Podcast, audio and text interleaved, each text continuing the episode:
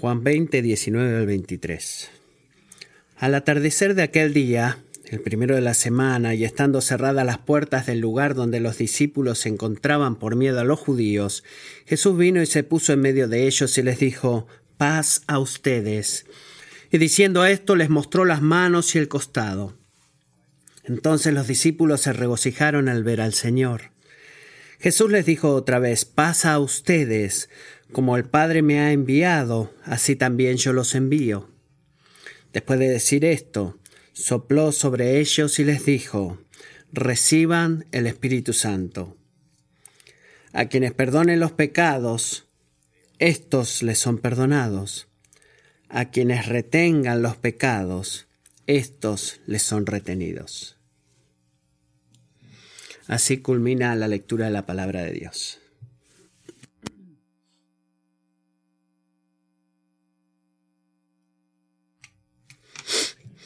Buenos días. Sería justo decir que el 2021 fue un año marcado por el temor para muchas personas.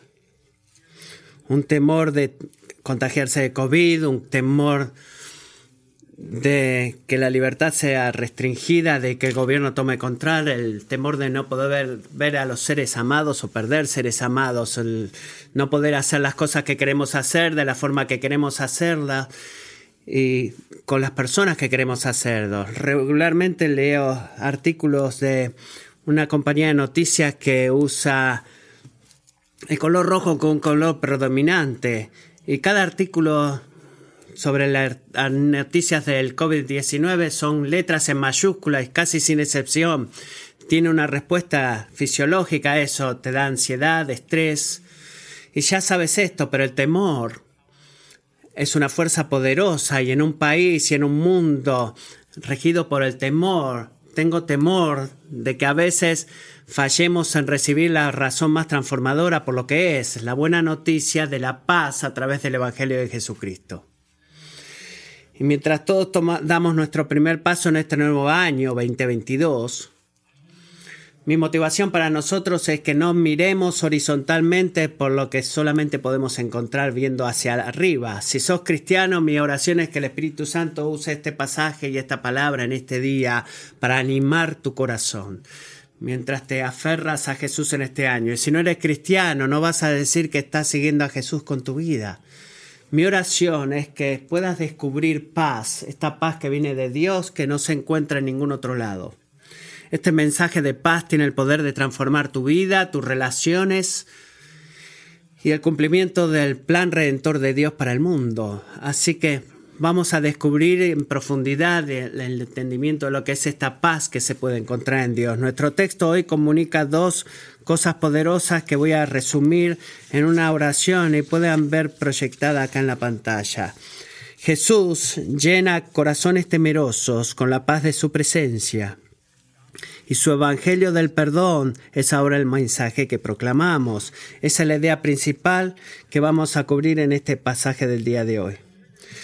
Disfruto leyendo los cuatro Evangelios acerca de la vida de Jesús porque siguen una historia eh, con variadas enseñanzas en su ministerio, milagros en su ministerio, historias suelen ayudarnos a poder ver en profundidad lo que de otras formas en una enseñanza tradicional no se pueden comunicar y tenemos tal historia delante de nosotros. El domingo pasado exploramos la gloria de la resurrección, la noticia de que la tumba estaba vacía. Jesús ha sido públicamente ejecutado y enterrado un viernes, pero solamente era viernes y, el domingo todavía no ha venido, como dice esa frase en el mundo, y el domingo llegó y la tumba estaba vacía. ¿Y qué sucedió con Jesús? Bueno, como anunció María a los discípulos, he visto al Señor. Y eso nos lleva a, poder desarrollar nuestra historia del día de hoy. Si imagen, imaginan este plan, vemos a Pedro y Juan que corren dentro de la tumba, el domingo pasado lo vimos, y estuvieron con y, no se quedaron con María, sino que volvieron a sus casas. Pero en la próxima escena, en el Evangelio de Juan, pasamos a lo que era la tarde de ese día, los discípulos reunidos en un cuarto, el sol ha caído, pero el, Hijo resucitado tenía más para hacer este domingo de resurrección. Así que llegamos al primero de los dos puntos de nuestro texto. Número uno, el punto de hoy es que cuando Jesús entra a la habitación, llena los corazones temerosos con la paz de su presencia. Miren versículo 19. Al atardecer de aquel día, al primero de la semana, y estando cerradas las puertas del lugar donde los discípulos se encontraban por miedo a los judíos, hagamos una pausa. Comenzamos con cómo se presenta esta escena, corazones temerosos y la puerta del lado adentro cerrada, laqueada. ¿Por qué los discípulos estaban asustados? Habían estado asustados antes. Llegó la noche donde estaban en la barca en el medio del mar, que tuvieron miedo. Estuvo la noche en el jardín cuando Jesús fue eh, capturado por los, por los judíos. Una vez tuvieron miedo por la tormenta que eh, atentaba contra su vida. Después tenían miedo porque los judíos se llevaran a su líder, que ellos creían que era el Mesías. Pero ¿por qué tenían miedo ahora? Bueno, el versículo 19 nos da la razón. Tenían miedo a los judíos otra vez. Consideren qué tan, qué tan influyentes eran los judíos en el ministerio de Jesús. Si vemos en el Evangelio de Juan, del versículo capítulo 5, 16 a los, al 18, dice, a causa de esto los judíos perseguían a Jesús porque hacía estas cosas en el día de reposo, pero Jesús les respondió, hasta ahora mi padre trabaja y yo también trabajo. Entonces, por esta causa, los judíos aún más procuraban matar a Jesús porque no solo violaba el día de reposo, sino que también llamaba a Dios su propio Padre, haciéndose igual a Dios. Él era cuestionado por los saduceos, ridiculizado por los fariseos y en términos legales Jesús experimentaba eh, una falta de justicia y en un juicio que fue vergonzoso y aunque nunca fue condenado culpable, fue condenado a muerte, fue eh, eh, crucificado, fue maltratado y los judíos no solamente tenían suficiente con Jesús. ¿Y qué podía pasar ahora que Jesús estaba muerto? Bueno, ¿Qué tal si sus seguidores se habían robado su cuerpo y sugiriendo que habían hecho lo impensable, que era que resucitó de la muerte? Eso va a, eh, va a producir más, más problemas dentro de esa fiesta y qué iban a hacer los judíos para prevenir eso. Bueno, Mateo nos da la explicación en Mateo 27, 62 perdón, 62 a 66, al día siguiente, que es el día después de la preparación, se reunieron ante Pilato los principales sacerdotes y los fariseos y le dijeron, Señor, nos acordamos que cuando aquel engañador aún vivía, dijo, después de tres días resucitaré. Por eso, ordene este que el sepulcro quede asegurado hasta el tercer día. No sea que vengan sus discípulos, se lo roben y digan al pueblo, él ha resucitado de entre los muertos y el último engaño será peor que el primero. Pilato les dijo, una guardia tienen, vayan, asegúrenlo como ustedes saben. Y fueron y aseguraron el sepulcro y además de poner la guardia, sellaron la piedra. Así que llega el domingo a la mañana, y no iba a durar, tardar mucho tiempo para que estos líderes se encontraran de que la tumba había sido abierta. Las noticias venían rápido a los líderes judíos la historia continúa en Mateo 28, 11 al 15. Mientras ellos iban, algunos de los guardias fueron a la ciudad e informaron a los principales sacerdotes de todo lo que había sucedido. Después de reunirse con los ancianos y deliberar con ellos, dieron una gran cantidad de dinero a los soldados diciendo, digan esto, sus discípulos vinieron de noche y robaron el cuerpo mientras nosotros dormíamos. Y si esto llega a oídos del gobernador, nosotros lo convenceremos y les evitaremos dificultades. Ellos tomaron el dinero e hicieron como se les había instruido y este dicho se divulgó extensamente entre los judíos hasta hoy. ¿Por qué pasó esto? Bueno, los discípulos tenían miedo de la ira de los líderes judíos. Ellos venían por Jesús, así que ahora seguramente iban a venir a busca de los discípulos de Jesús. Y uno de los testimonios de María de que ella había visto al Señor y y uno de las visiones de primera mano de Juan y Pedro de ver la tumba vacía, ¿qué estaban haciendo los discípulos con toda esta información? En el Evangelio de Lucas se nos cuenta que María y las otras mujeres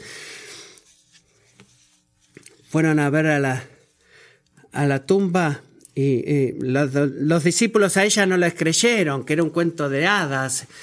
Pero miren que los discípulos ahora estaban reunidos juntos, no estaban dispersos como la noche de la captura de Jesús. Dios estaba preparando sus corazones para un crecimiento exponencial mientras Jesús iba a entrar en escena.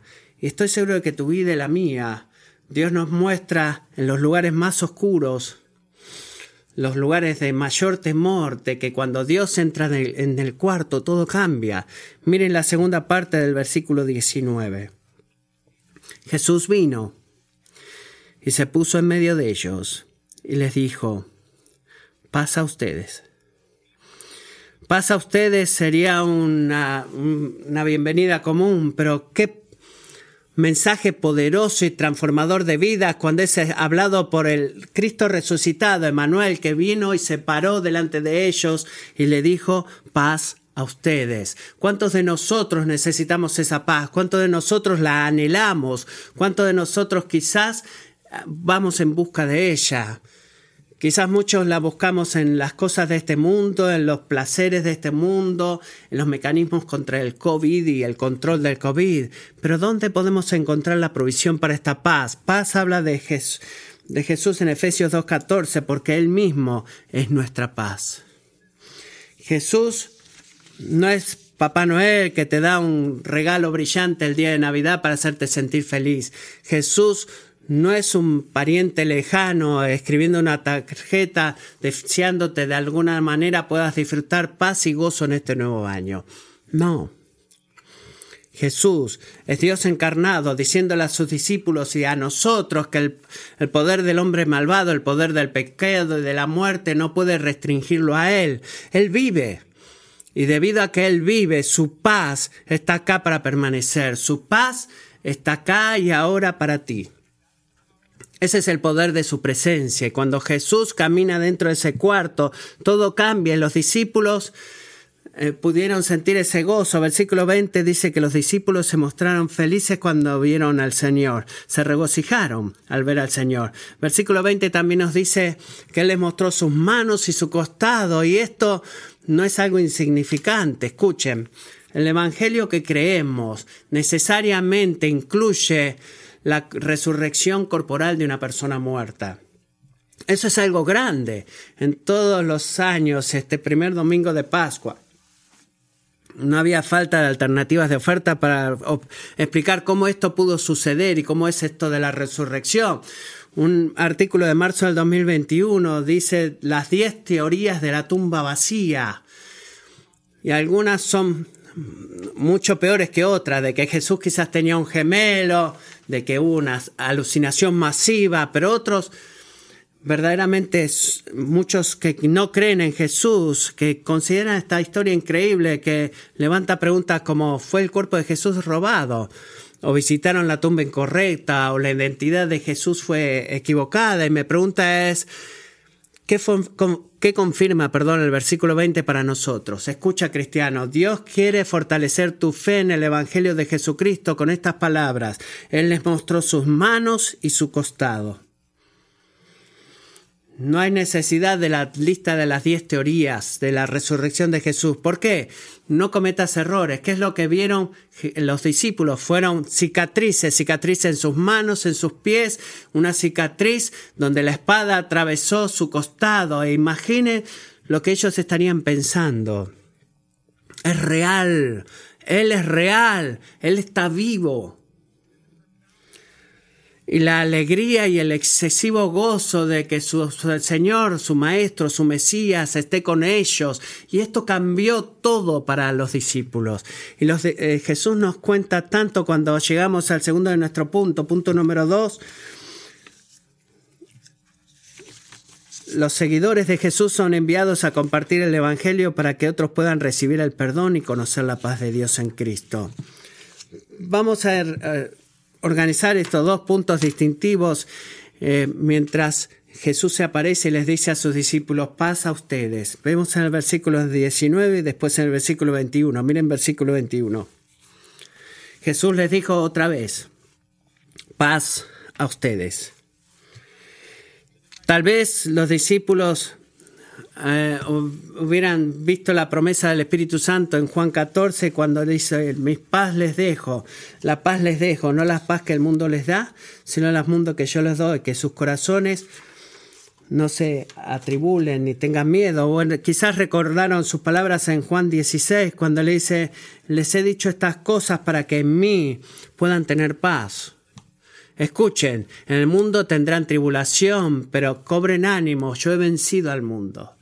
Así que paz, paz a ustedes, no es más un deseo o incluso una promesa, es una provisión, es una provisión de la presencia del, del, Salvador resucitado. Y aquí Jesús vuelve al tema de la fe que marcó toda su vida y su ministerio, confiar en la gracia, voluntad llena de gracia del Padre. Jesús ha estado en una misión todo este tiempo, desde que nació hasta que llegó a la tumba. De esto se trata su vida, de las promesas de los profetas antes de la vida de Jesús, de los pactos con David, los pactos con Abraham, con el primer evangelio proclamado en el Génesis 3.15 sobre eh, lo que el mundo habló acerca de la existencia de Dios, el Hijo Eterno de Dios. Estaba en misión de traer la paz de Dios a un mundo que ha rechazado a Dios, un mundo lleno de, de temor, de pecado, de muerte, y concluye su ministerio terrenal aquí Jesús comisionando a sus seguidores a continuar la misión de Dios. Miren versículo 21. Pasa a ustedes, como el Padre me ha enviado, así también yo los envío. Este fue el cumplimiento de Juan 17, 18. Mientras me has puesto en el mundo, yo los he puesto dentro del mundo. Los discípulos fueron enviados. Y seguidores de Jesús en cada era de nuestra vida son enviados. Si tú eres cristiano, tú eres un enviado. Y como el Padre envía, también Jesús envía. Y Jesús fue enviado, ahora nosotros somos enviados. Debemos preguntar cómo nosotros podemos cumplir una misión tan gloriosa, la misión de Dios. Bueno, como les he dicho, el apóstol Pablo creo que nos guía muy bien acá en cómo pensar acerca de esta misión. En 2 Corintias 4:7 tenemos este tesoro en jarras de barro, en vasos de barro para que la extraordinaria grandeza del poder sea de Dios y no de nosotros. Somos vasos de barro, somos mensajeros. Nuestra misión se cumple a través del poder del Espíritu Santo, transformando los corazones y las vidas. Y esto es exactamente lo que Jesús apunta en el versículo 22. Miren ahí. Después de decir esto, sopló sobre ellos y les dijo, reciban el Espíritu Santo. Va a haber un número de días antes del momento del evento de Pentecostés, del día de Pentecostés, cuando el Espíritu Santo sea completamente derramado. Pero acá Jesús literalmente respira estas palabras diciéndoles reciban el Espíritu Santo, las sopla y indica que a través de su trabajo, a través del Espíritu, los enviados continuarán la misión. Qué anticipación para el día de Pentecostés, ¿verdad? Tal vez hayas notado que la misión en sí misma no ha sido claramente identificada o presentada. Jesús les dice, yo los envío, pero ¿qué nos está mandando a hacer exactamente? Bueno, sigan leyendo y miren versículo 23 conmigo. A quienes perdonen los pecados, estos les son perdonados. A quienes retengan los pecados, estos les son retenidos. Noten cómo el mensaje de paz de Jesús es intrínsecamente conectado con el perdón. Es más que una paz que libera a un hombre temeroso en un cuarto cerrado. Es una paz que transforma cada persona que acepta el perdón de Dios en Cristo. Así que quizás pienses, bueno, espera, tenemos la autoridad de confirmar el perdón de Dios y retener el perdón de Dios de las personas. Bueno, pensemos en eso por un momento. Considera esta historia el misterio temprano de Jesús eh, que se nos cuenta en Mateo 9. Mateo 9, subiendo Jesús en una barca, pasó al otro lado del mar y llegó a una ciudad y le trajeron un paralítico y le dijeron, tus pecados han sido perdonados. Anímate, hijo, tus pecados te son perdonados. Quizás notes que él sanó al paralítico, lo perdonó y los judíos notaron esto, los líderes judíos, y se enojaron porque él estaba afirmando que tenía la autoridad divina para perdonar pecados. Aquí sí que continuamos con la historia. Versículo 13, algunos de los escribas decían para sí, este blasfema. Jesús, conociendo sus pensamientos, dijo, ¿por qué piensan mal en sus corazones?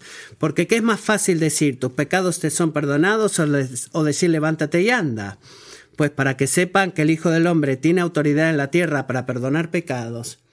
Entonces dijo al paralítico, levántate, toma tu camilla y vete a tu casa. Y levantándose el paralítico se fue a su casa. Pero cuando las multitudes vieron esto, sintieron temor y glorificaron a Dios que había dado tal poder a los hombres. Esta gente tuvo miedo. En un momento no podía mover sus piernas y al otro momento ya estaba caminando y se fue a la casa. Y aunque la gente se maravilló ante esta sanidad, ¿cuál es el punto de este pasaje? Jesús tiene la autoridad divina para perdonar el pecado. Así que considerando esto primero para ti mismo, considera esto. Hay un ministerio en Kingsway que se llama Frontlines y yo podría hacer una pregunta a alguno de los estudiantes de middle school y de high school a través de los años. La pregunta sería, o es, ¿quién es Jesús? No busco una pregunta una respuesta teológica y articulada, sino que lo que busco es dónde está tu corazón, dónde está tu relación con el Señor. Los estudiantes confían, eh, comparten respuestas correctas si hay una relación con Dios o si no la tienen, lo podemos ver. Y me gusta preguntarles humildemente que consideren la misma pregunta. ¿Quién es Jesús? ¿Quién dices tú que es Jesús? ¿Es Jesús un buen maestro? Para una vida moral, es un, una figura histórica religiosa famosa, es simplemente un hombre. ¿Está muerto? Pregúntate, ¿quién es Jesús? Si Jesús es, quien dice que es. Entonces su autoridad, autoridad divina de perdonar es evidentemente aparte de su misión. Consideren los siete yo soy que podemos ver en el Evangelio de Juan. Yo soy el pan de vida. Yo soy la luz del mundo. Yo soy la puerta de las ovejas. Yo soy la resurrección y la vida. Yo soy el buen pastor. Yo soy la vid verdadera, yo soy el camino, la verdad y la vida. ¿Por qué Jesús puede perdonar? Porque Dios en Cristo pagó el precio por nuestro, por nuestro perdón. Isaías 53:5 describe cómo Jesús lleva nuestro pecado por nuestro perdón, nuestra redención. Dice, pero Él fue herido por nuestras transgresiones, molido por nuestras iniquidades, el castigo por nuestra paz cayó sobre Él y por sus heridas hemos sido sanados. Ahora, este Cordero resucitado, nuestro Salvador y Señor Jesucristo, dice, si tú perdonas los pecados de alguien, serán perdonados, y si tú retienes los pecados de alguien, serán retenidos.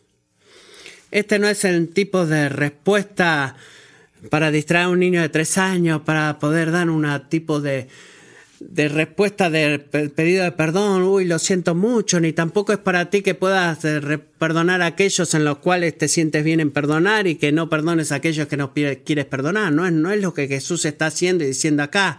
El poder de perdonar y retener el perdón es dado por aquel a través quien ese perdón ha sido ganado. Ese perdón puede ser recibido, puede ser multiplicado en todo el mundo. Para articular esto más adelante, considero las palabras de Matthew Henry, el teólogo del siglo XVII, que describe dos formas en las cuales los apóstoles y el ministerio de Cristo eh, significaban retener el pecado y ambos tenían autoridad.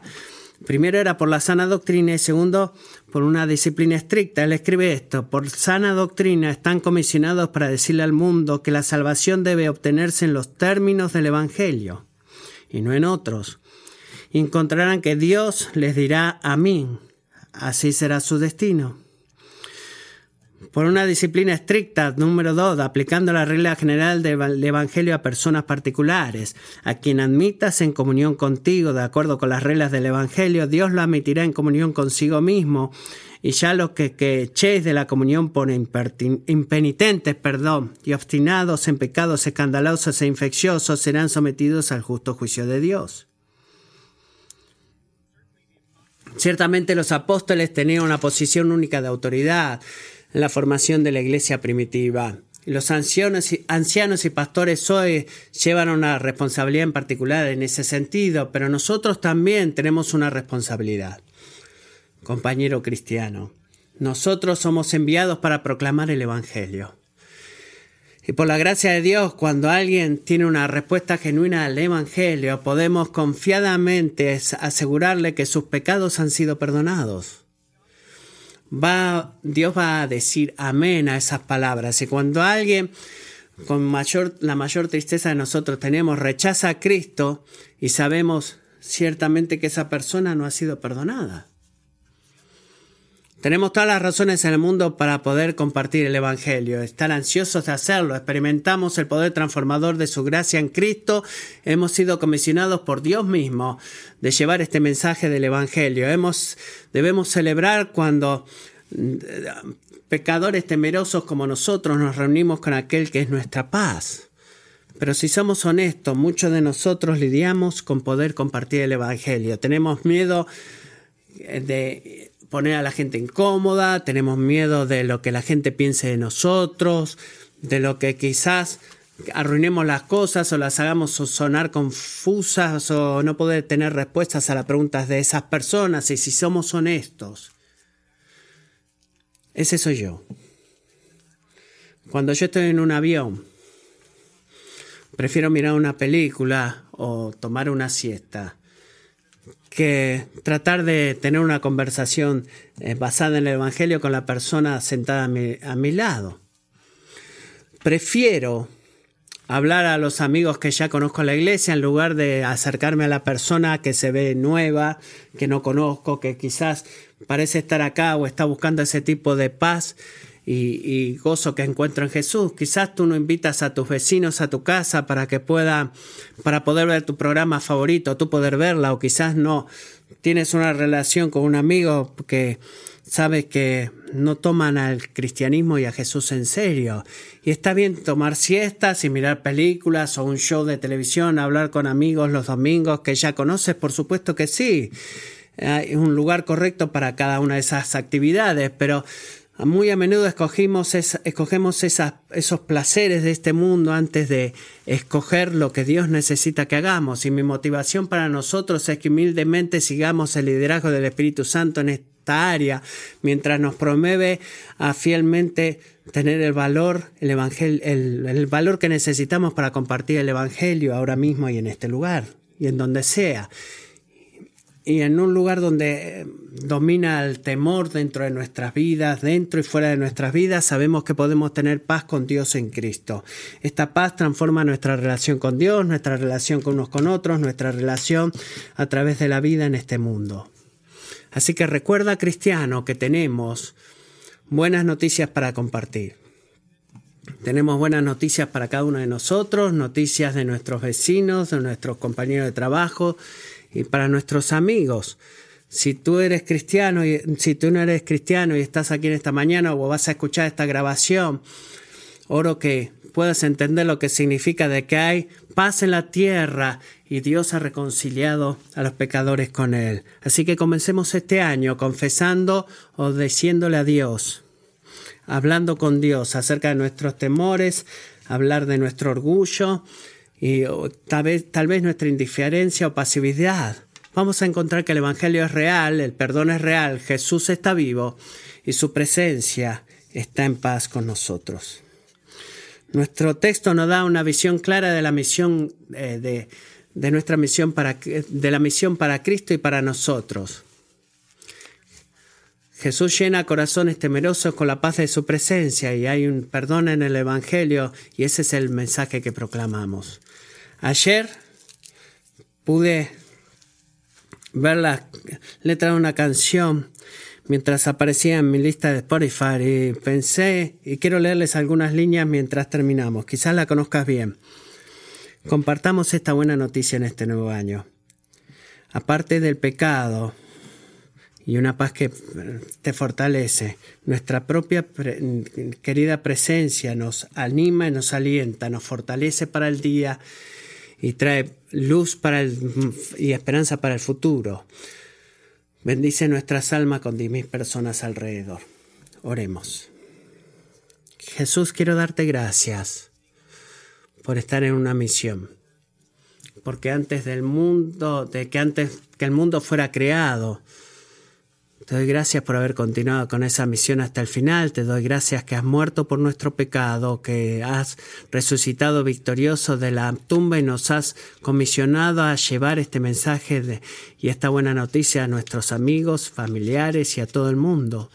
Señor, pido que tú humilles nuestros corazones y los mantengas suaves cuando somos tentados a esconder nuestro pecado, que en lugar de eso podamos ver esa abundante y abrumadora gracia en la forma del perdón en el Evangelio, que podamos confesar nuestros temores en este año y confiemos en tu fidelidad para proveer, porque tu presencia está con nosotros, tú vas con nosotros.